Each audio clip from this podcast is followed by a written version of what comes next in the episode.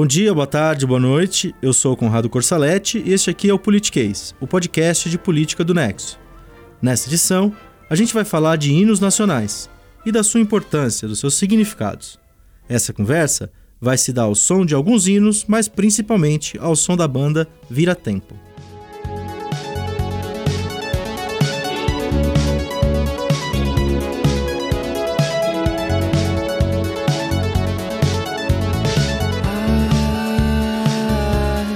Se eu soubesse que algum dia. Hinos. Canções harmoniosas para glorificar ou louvar algo, ou alguém, ou algum momento específico. Podem ser religiosos, podem ser esportivos. Aqui a gente vai tratar dos hinos nacionais. No caso do Brasil, é cantado em escolas, em jogos de futebol, em eventos oficiais. Há quem se emocione com o hino nacional, há quem sinta orgulho dele, há quem o considere um símbolo de nacionalismo tóxico. Há quem ache uma grande bobagem ou uma grande cafonice. Tem para todos os gostos. Independentemente disso, os hinos nacionais têm uma história, e é essa história que a gente vai contar aqui. A letra mais antiga da qual se tem registro é o poema japonês chamado Kimigayo, que ao pé da letra quer dizer Reino de Sua Majestade. E esse poema ele foi escrito no século IX e foi utilizado posteriormente como hino nacional japonês a partir ali do século XIX é, deixou de ser o hino nacional por um tempo e retornou depois no século XX. E o outro hino nacional mais antigo que se tem notícia, e aí não é só a letra, mas também a própria melodia, é o hino nacional dos Países Baixos, chamado O Guilherme. É, esse hino foi composto no século XVI, durante a chamada Guerra dos 80 Anos. E esse hino ele foi composto justamente para homenagear, homenagear o Guilherme de Orange, é, na sua luta contra a dominação espanhola. Então, esses dois casos, os mais antigos que se tem registro, eles todos tinham relação com é, a, a glória de um governante e não com o que a gente hoje entende como nação. Essa é a Verônica Calçone Lima, doutoranda em História Social na USP e pesquisadora visitante na Universidade de Londres. A Verônica é uma das especialistas no tema que a gente trouxe para a conversa. Bom, um hino nacional é a música oficial de um Estado, seja ele monárquico, seja ele republicano. O hino nacional é geralmente uma canção patriótica reconhecida por um Estado como a sua canção oficial. Claro que havia hinos patrióticos usados desde o final do século XVI, mas só foi no começo do século XIX que essas canções se converteram de fato em símbolos patrióticos na medida que o nacionalismo vai ganhando expressão enquanto fenômeno e vai se fundindo com a poesia, a música e a língua como elementos da nação, é que o hino nacional eh, nasce como um instrumento é, poderoso de participação social, popular e também como um símbolo patriótico oficial. Esse que a gente acaba de ouvir é o Thiago Berg, doutor em Geografia pela Unesp e autor de um livro chamado Hinos de Todos os Países do Mundo. O Thiago vai participar dessa conversa também. E ele cita aí um momento de ascensão do nacionalismo, de consolidação dos estados nacionais, algo que a Verônica dá sequência aqui ao falar do hino como um dos vários elementos de uma busca por unidade nacional, às vezes natural, às vezes artificial. E aí não, não se fala mais exatamente numa canção para glorificar um governante específico, né? mas sim toda uma nação. E o que é essa nação? É uma região que divide uma mesma cultura, uma mesma história e uma mesma, mesma língua. Então é por isso que os hinos eles vão se tornar importantes, porque eles todos é, eles juntam todos esses elementos. Né? Então eles falam de um passado glorioso, é, falam de questões culturais e, e são escritos no que se considera como a língua oficial. Então ao longo né, do final do século XVIII, início do século XIX, sobretudo, mas o século XIX como um todo, a gente tem a formação desses estados nacionais. Não é à toa que é nesse período que a gente tem a unificação dos estados italianos e dos estados germânicos, né? E que vão criar o que a gente chama hoje de Itália e de Alemanha. Então, nesse processo de criação de uma cultura comum, de um passado comum entre todos esses reinos, todos esses estados que nem sempre eram iguais, que tinham suas contradições, suas variações linguísticas, suas diferentes concepções de história, Né? Foi, foi nesse contexto que esses hinos foram criados como uma forma de a gente é, estabelecer identidades nacionais. Então, são hinos que eles vão evocar essa identidade. Então a gente vai ouvir aquela música e pensar na nossa terra natal, mesmo que a gente não esteja nela.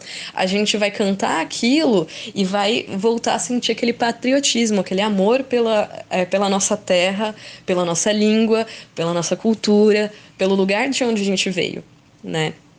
Além disso, esses hinos todos também têm muita relação com um contexto conflituoso, belicoso, né? Então, são músicas que são entoadas muitas vezes em batalhas. Então, antes dos exércitos entrarem em confronto, ou justamente depois da vitória é, de uma batalha, a gente vai cantar o hino porque a gente está feliz e a gente está aqui é, admitindo a nossa superioridade frente a quem perdeu a guerra contra a gente.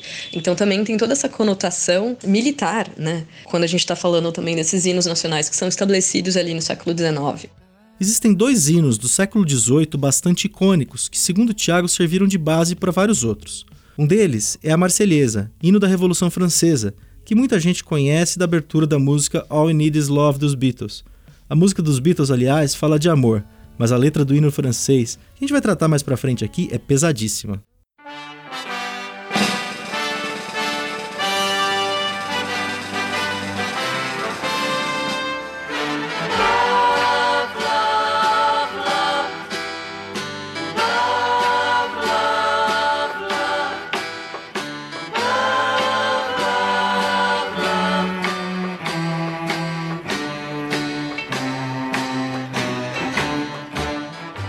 Segundo hino do século XVIII que inspirou muitos outros, que é o God Save the King ou Queen.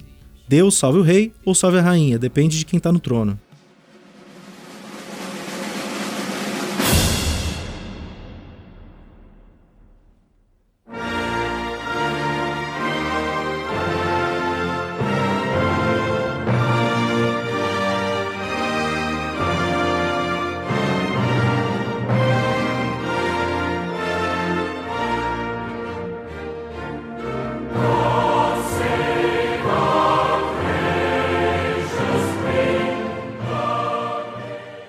Muita gente conhece o God Save the Queen da banda punk britânica Sex Pistols.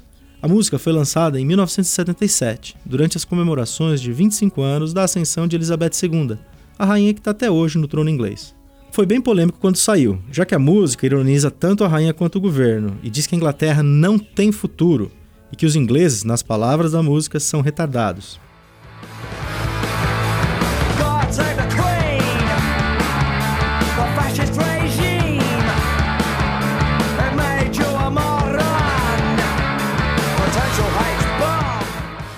Voltando aos hinos, a história. Vai lá, Tiago. É a partir da segunda metade do século XIX, com o advento do nacionalismo, né, que as nações passam a usar o símbolo nacional como oficial.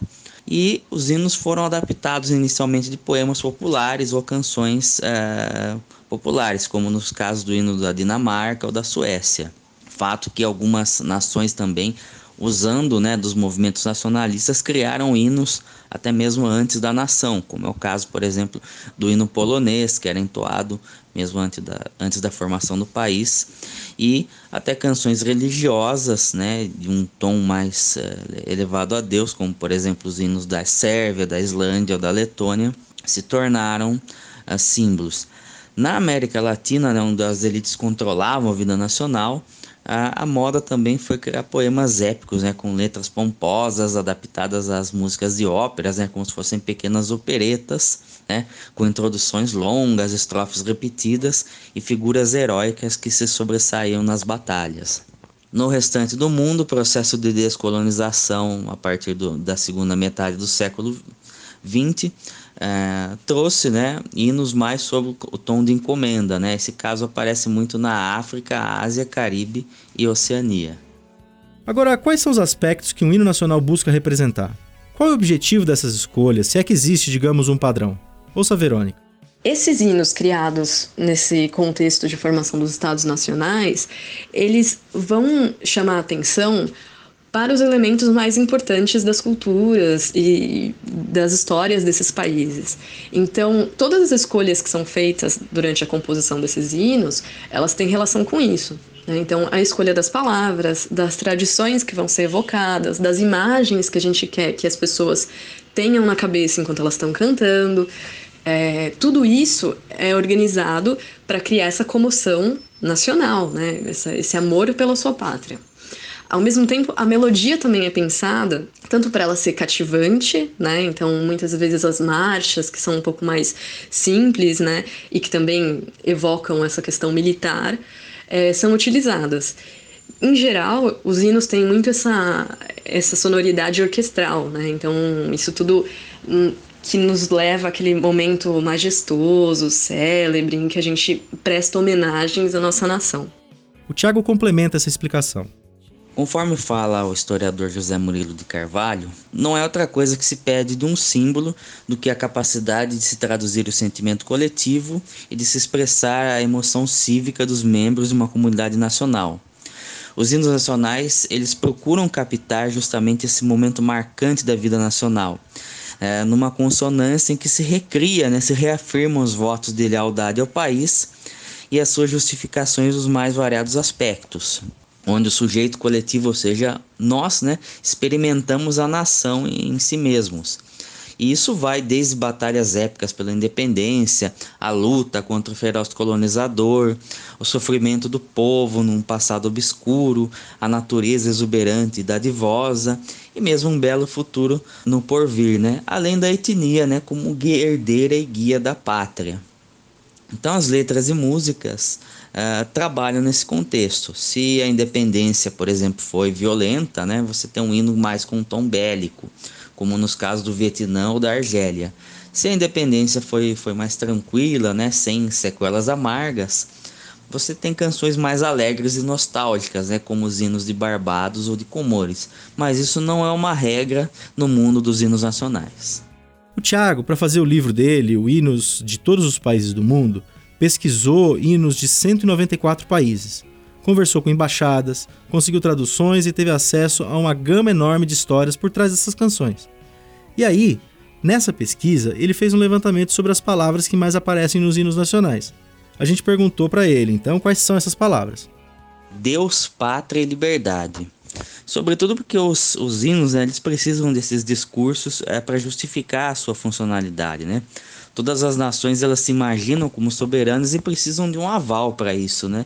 E esse aval pode ser pelo plano divino, pelo reconhecimento internacional através da liberdade na independência e mesmo também a pátria colocando né, nos, seus, nos seus filhos né, a noção de mãe, né, aquela que cuida dos seus filhos. Por isso que eles devem honrá-la e assim é que palavras como terra, povo e paz também aparecem com maior frequência.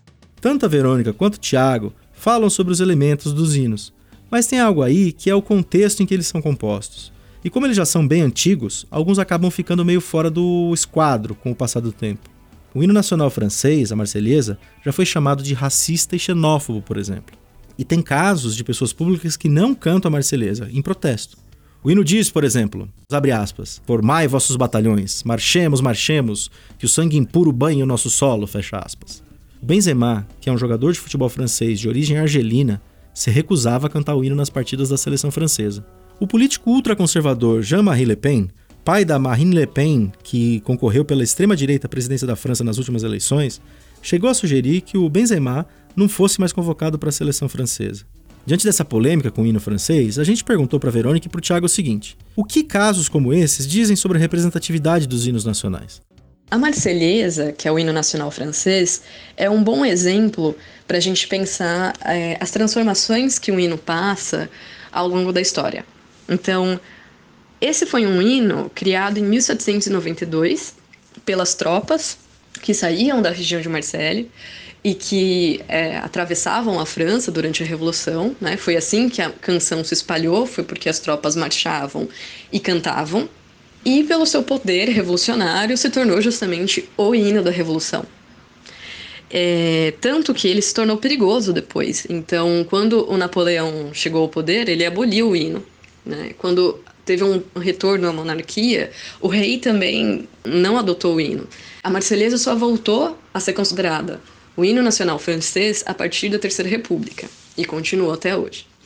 A questão é que a gente está falando de uma canção que foi criada no século XVIII e que foi criada num contexto de guerra e que hum, agora ela se tornou bastante inadequada. Né? A razão pela qual a Marselhesa foi considerada racista, né, preconceituosa é, por algumas pessoas, tem justamente a ver com essa inadequação. O que, que acontece? Durante a sua criação, no momento da sua criação, a Marselhesa foi pensada num momento de configuração daqueles estados nacionais que eu falei anteriormente. Quando eu penso no Estado Nacional, quando eu estou conformando essa ideia da identidade nacional que une uma população que vive numa mesma região e que fala a mesma língua e tem a mesma cultura, eu faço isso em contraste com o que não é parte daquela nação. Então, quando eu coloco quais são as características do povo francês e quando eu penso nele como uma nação, eu faço isso em oposição ao que não é ser francês. Então, eu coloco na, no, meu, no meu hino nacional que o solo francês tem que ser banhado pelo sangue dos impuros, que não são franceses. É algo que diz sobre a superioridade do francês contra o outro, né? Hoje, que a gente tem identidades muito mais fluídas e que o cidadão francês não é mais o cidadão ali do século XVIII, mas é um cidadão que está em constante contradição com uma série de novas pressões, de novas é, tensões sociais. É um cidadão que não necessariamente tem uma origem ancestral francesa, mas ele pode ser de uma família argelina e que migrou. É um cidadão que não necessariamente é branco, né? não necessariamente é homem. Então, tudo isso cria uma, um grande mal-estar. Como é que um francês que nasceu na França, embora tenha é, família argelina, vai cantar um hino desses sem se sentir ofendido? Né? Então é aí que está a grande contradição e que está o grande problema de representatividade dessas músicas que foram criadas num passado tão diferente do nosso presente e que a gente continua cantando ainda hoje. O Thiago também comenta esse aspecto dos hinos e traz um exemplo interessante de quando essa insatisfação levou a mudanças concretas. Ouça o que ele diz. Hinos são sempre discursos cujas letras e músicas refletem o contexto social na época em que foram produzidos. Se um símbolo perde sentido, né, como o caso do hino, convém mudá-lo, mas essa é uma decisão muito difícil de muito debate. A Marselhesa, por exemplo, surgiu num contexto de revolução em que a violência estava presente nas suas mais diversas formas. Mais tarde, no século XIX, o hino foi cristalizado né, na formação do país e hoje ganha um status quase de patrimônio nacional. Com nações cada vez mais multiétnicas devido à, imigra à imigração, por exemplo, uh, alguns hinos perdem a aura que tinham.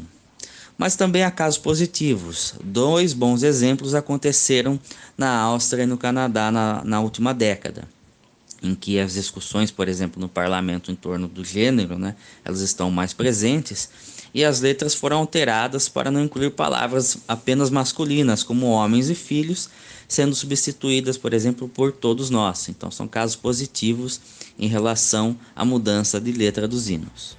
Tem um caso interessante envolvendo o hino alemão, que foi modificado depois do nazismo e do Holocausto.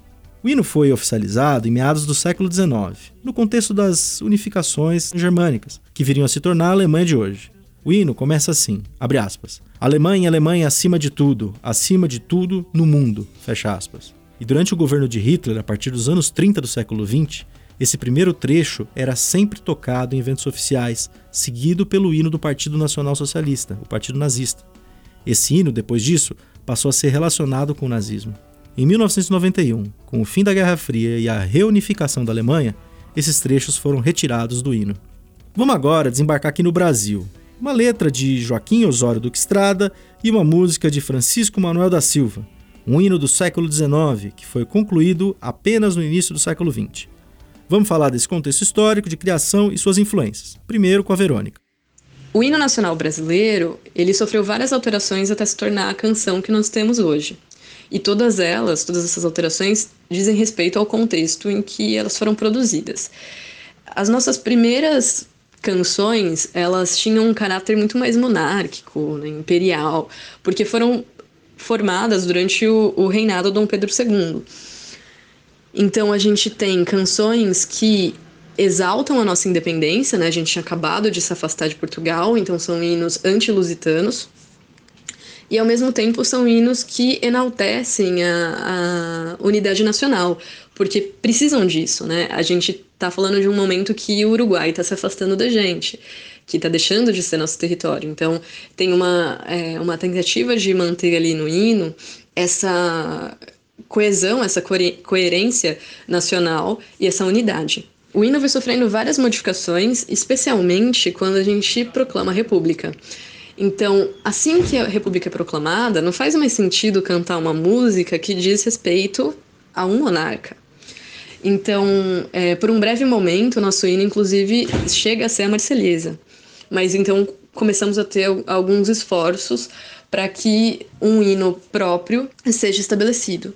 Em 1889, existe um concurso para tentar definir o nosso hino e que, temendo a inserção de, de alguns eh, ritmos né, de tradição é, africana, já indica que se procura né, músicos eruditos, né, tentando se afastar um pouco do que poderia ser uma herança de matriz africana.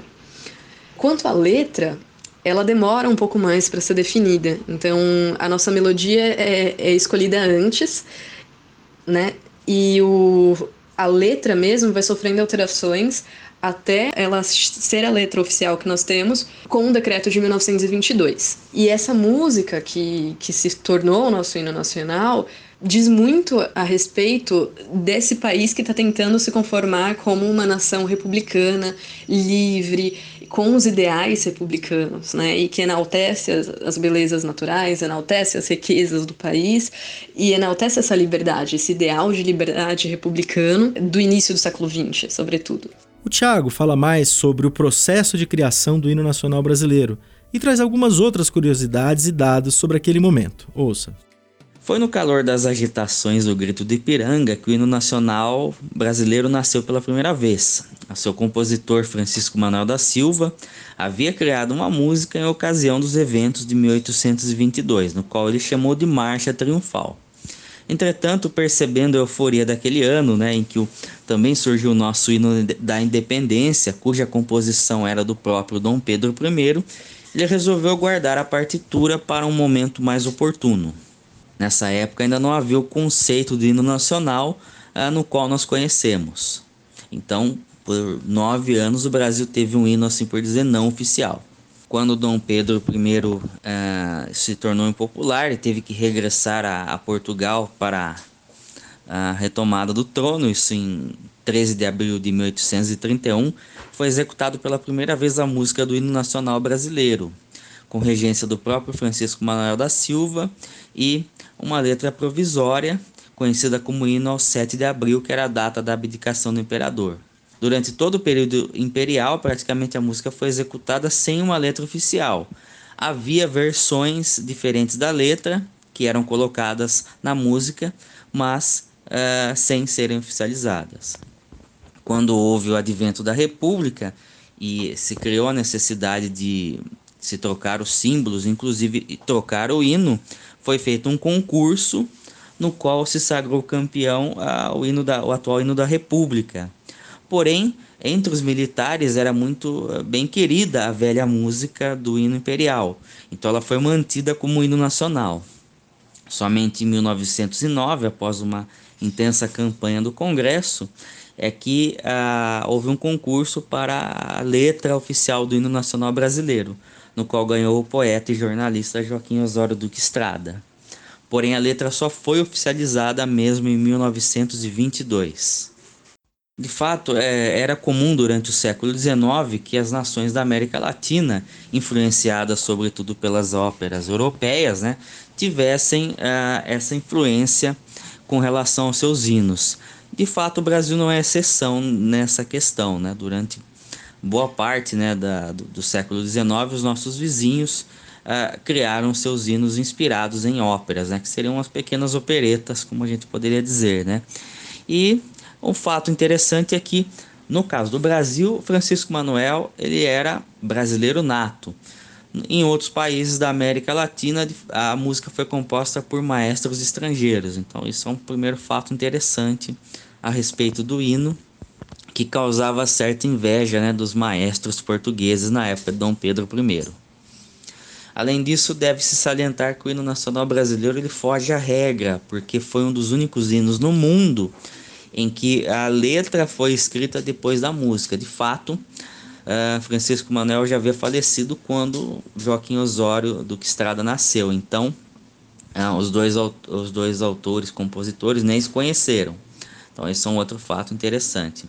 Além disso, se cita muito a complexidade da, da letra, né? Então, primeiro, é difícil adaptar uma letra à música. E segundo, né? Na época do, de Joaquim Osório Duque Estrada, os versos no qual ele, ele fez eram vistos como uma sofisticação. Então isso também tem que ser levado em conta no hino. Ao longo da história política do Brasil, o hino nacional foi evocado com mais frequência em determinados governos? A gente perguntou isso para Verônica. O hino nacional é uma canção cívica, né? então ela, ele tem uma função. Né? Então ele, ele sempre está ali naquele momento de celebrar a vida pública, a vida política do país. Então ele é tocado é, durante a cerimônia de posse de governantes, é, durante eventos oficiais do Estado, ou de é, festividades, né, como proclamação da República, né, comemorações pela proclamação da República ou pela independência do Brasil e tudo mais. Mas ao mesmo tempo, é, o hino nacional ele também foi muito mais evocado em momentos de exceção. Então, tanto durante a era Vargas como durante a ditadura militar, a gente tem uma recorrência maior do, do hino, porque ele faz parte dessa estrutura patriótica que se pretende manter. Né? Então, tanto a era Vargas como a ditadura militar se pautaram muito nas ameaças de um inimigo, tanto interno quanto externo, que podia acabar com o nosso país. Então, o que, que eu faço? Eu aumento a potência dessa identidade nacional. Então, eu aumento a potência do que é ser brasileiro contra o que é ser o outro. Nesse momento, a figura do outro é a figura do comunista, né? Que ele também é um inimigo externo, porque ele está muito é, ligado né, à experiência soviética. Então, também tem relação com isso. E, inclusive, o nosso hino, em certo sentido, ele, ele tá ali em oposição a um outro hino, que é o hino da Internacional Comunista.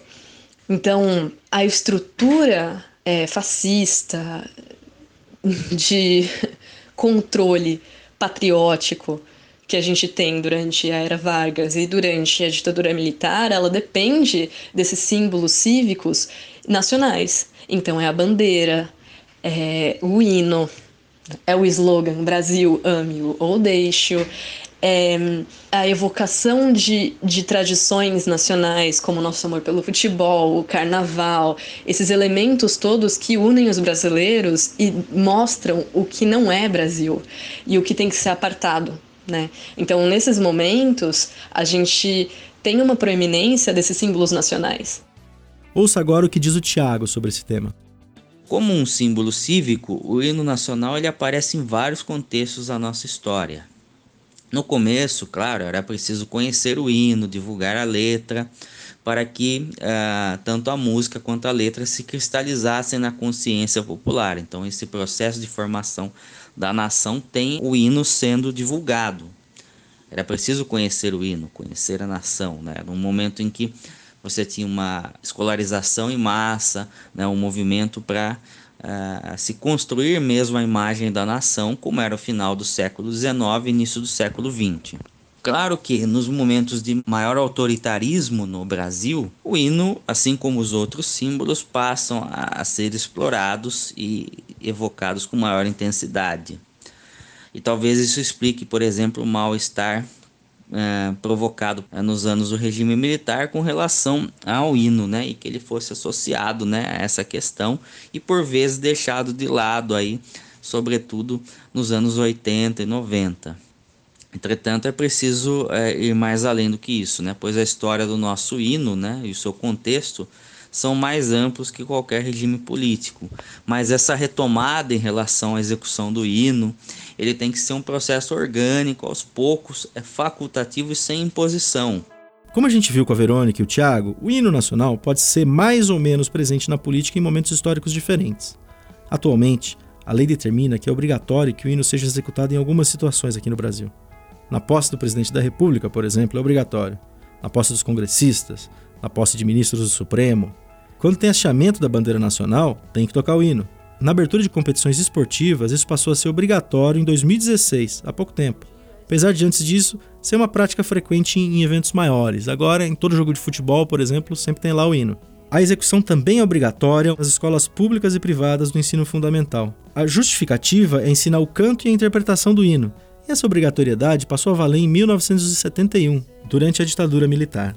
E essa questão do hino nas escolas, que já está aí desde os anos 70, voltou à tona em fevereiro de 2019, quando o ministro da Educação enviou um e-mail a todos os colégios do Brasil. Ricardo Vélez Rodrigues pedia que diretores filmassem alunos, professores e outros funcionários cantando o hino. A carta do ministro também pedia que o slogan da campanha do presidente Jair Bolsonaro, que é Brasil acima de todos, Deus acima de todos, fosse lido. Os vídeos deveriam ser enviados ao governo. A iniciativa foi amplamente criticada e teve a legalidade contestada. Afinal, slogan de campanha não pode ser usado no governo. Ainda tem a questão de filmar a criança sem autorização dos pais. Havia ali várias coisas erradas, tanto que o ministro acabou recuando e desistindo da ideia. Mas o episódio acabou, no fim, trazendo de novo à tona a discussão sobre o ato de cantar o hino nacional. Agora, como a importância do hino nacional para os cidadãos brasileiros mudou ao longo do tempo? E qual o peso do hino hoje para as pessoas? Ouça, Verônica. Enquanto canção de celebração da vida pública e do mundo cívico, o hino continua assim cumprindo é, o seu papel, né? ele continua presente nesses eventos oficiais e também acho que aparece com ainda mais força em eventos esportivos, né? Especialmente a Copa do Mundo e as Olimpíadas. Acho que momentos que a gente canta com muito mais paixão, já que a gente quer fazer parte daquela coletividade, daquele clima, né, em que todo mundo quer um, uma mesma coisa, quer ganhar então, dá força para o time, enfim. É um momento que a gente tenta evocar ainda mais esse ser brasileiro. É, no entanto, acho que a gente tem que pensar um pouquinho sobre todos esses símbolos nacionais, não só o hino, mas a bandeira e outras questões que a gente cria sobre a identidade nacional. Tudo isso é forjado, né? Tudo isso é organizado para a gente pensar um, uma nação e homogênea, né? O brasileiro como um ser homogêneo. E a gente está longe disso. Né? O Brasil é extremamente heterogêneo. Então, é, será que o povo heróico evocado no hino nacional é todo esse povo do qual a gente está falando mesmo, né? Esse hino e esses símbolos nacionais, eles dizem respeito a toda essa multiplicidade que a gente tem no Brasil de etnias, de culturas, religiosidades, visões de mundo, ou não, né? Eu acho que se nem todo mundo se sente representado, alguma coisa está errada, né? Então acho que a gente sempre tem que parar para pensar um pouco nisso, se vale a pena a gente aceitar a homogeneização e algo forjado, ou se a gente deveria celebrar a heterogeneidade. Agora ouço o Thiago, que concluiu de um jeito um pouco diferente. acredito que o hino nacional uh, não é um reflexo da nação em si, mas um desejo do que ela deva se tornar, né? Um, como se fosse um sonho a ser vivido, repetido, idealizado e realizado no processo ritual que o hino coloca. Né? Os hinos possuem esse caráter psicológico que é muito importante, sobretudo nos momentos decisivos da nação, em que eles aparecem com maior fervor. O nosso hino é entoado sobretudo nesses momentos seja na alegria de uma medalha conquistada por um atleta, seja no começo de uma partida de futebol da Copa do Mundo, né, que nós os equiparamos como potência mundial nesse quesito, seja nos momentos de protesto ou dos atos políticos também. Mas é, o hino tem essas complexidades né, que devem ser compreendidas. Né? Essa letra mais rebuscada, uma música sofisticada, se nós comparamos com outros hinos nacionais que torna a sua compreensão e popularidade tão um pouquinho limitados, né? já que eles foram criados num contexto né, de uma época é, e por uma elite. Né? Veja o caso da bandeira, por exemplo, quando você adiciona ordem e progresso, num período em que 90% dos brasileiros não sabiam nem ler nem escrever. Né? Então veja esse impacto. Né? Você pode fazer até um exercício quanto a isso. Né? Pergunte às pessoas se elas conhecem de cor a letra do hino nacional ou do clube de futebol que elas adoram. provavelmente elas vão cantar a letra do hino do clube de futebol de forma mais completa, né? Entretanto, a gente tem que ressaltar que a história do hino nacional brasileiro é muito rica é, e muito pouco conhecida. De fato, eu também reconheço a necessidade de que é preciso fazer um trabalho didático de maneira orgânica nas escolas, aos poucos, é, pra, e também a necessidade de se criar um material didático é, para que se possa é, conhecer o hino, conhecer a sua importância, o seu significado, e de certa maneira que é, ele ganhe uh, uma importância além né, desses momentos de festa ou de dor da nação brasileira. Então é por isso que o hino ele, ele deve cativar as pessoas e dessa forma ele tem que ser conhecido, divulgado. Né? Nós uh, temos essa complexidade ainda que precisamos vencer. Mas aquela coisa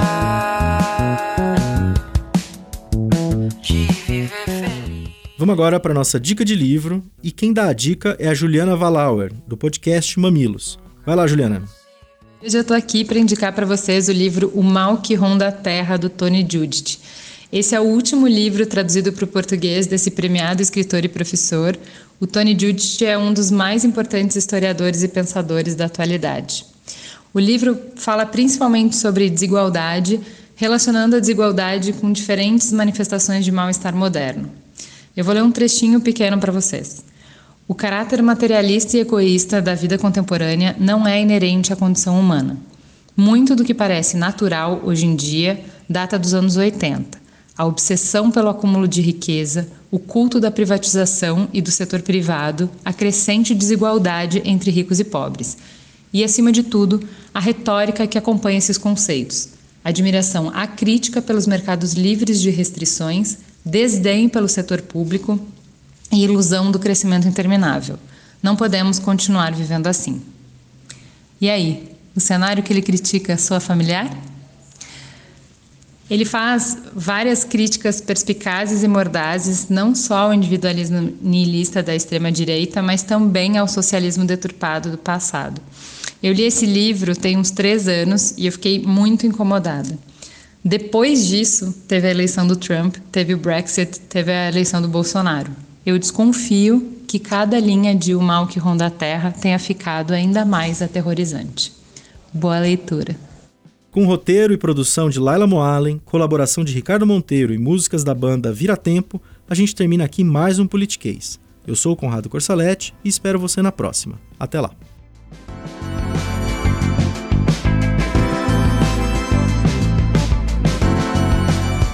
Thoughts are so far. No existing facts, no existing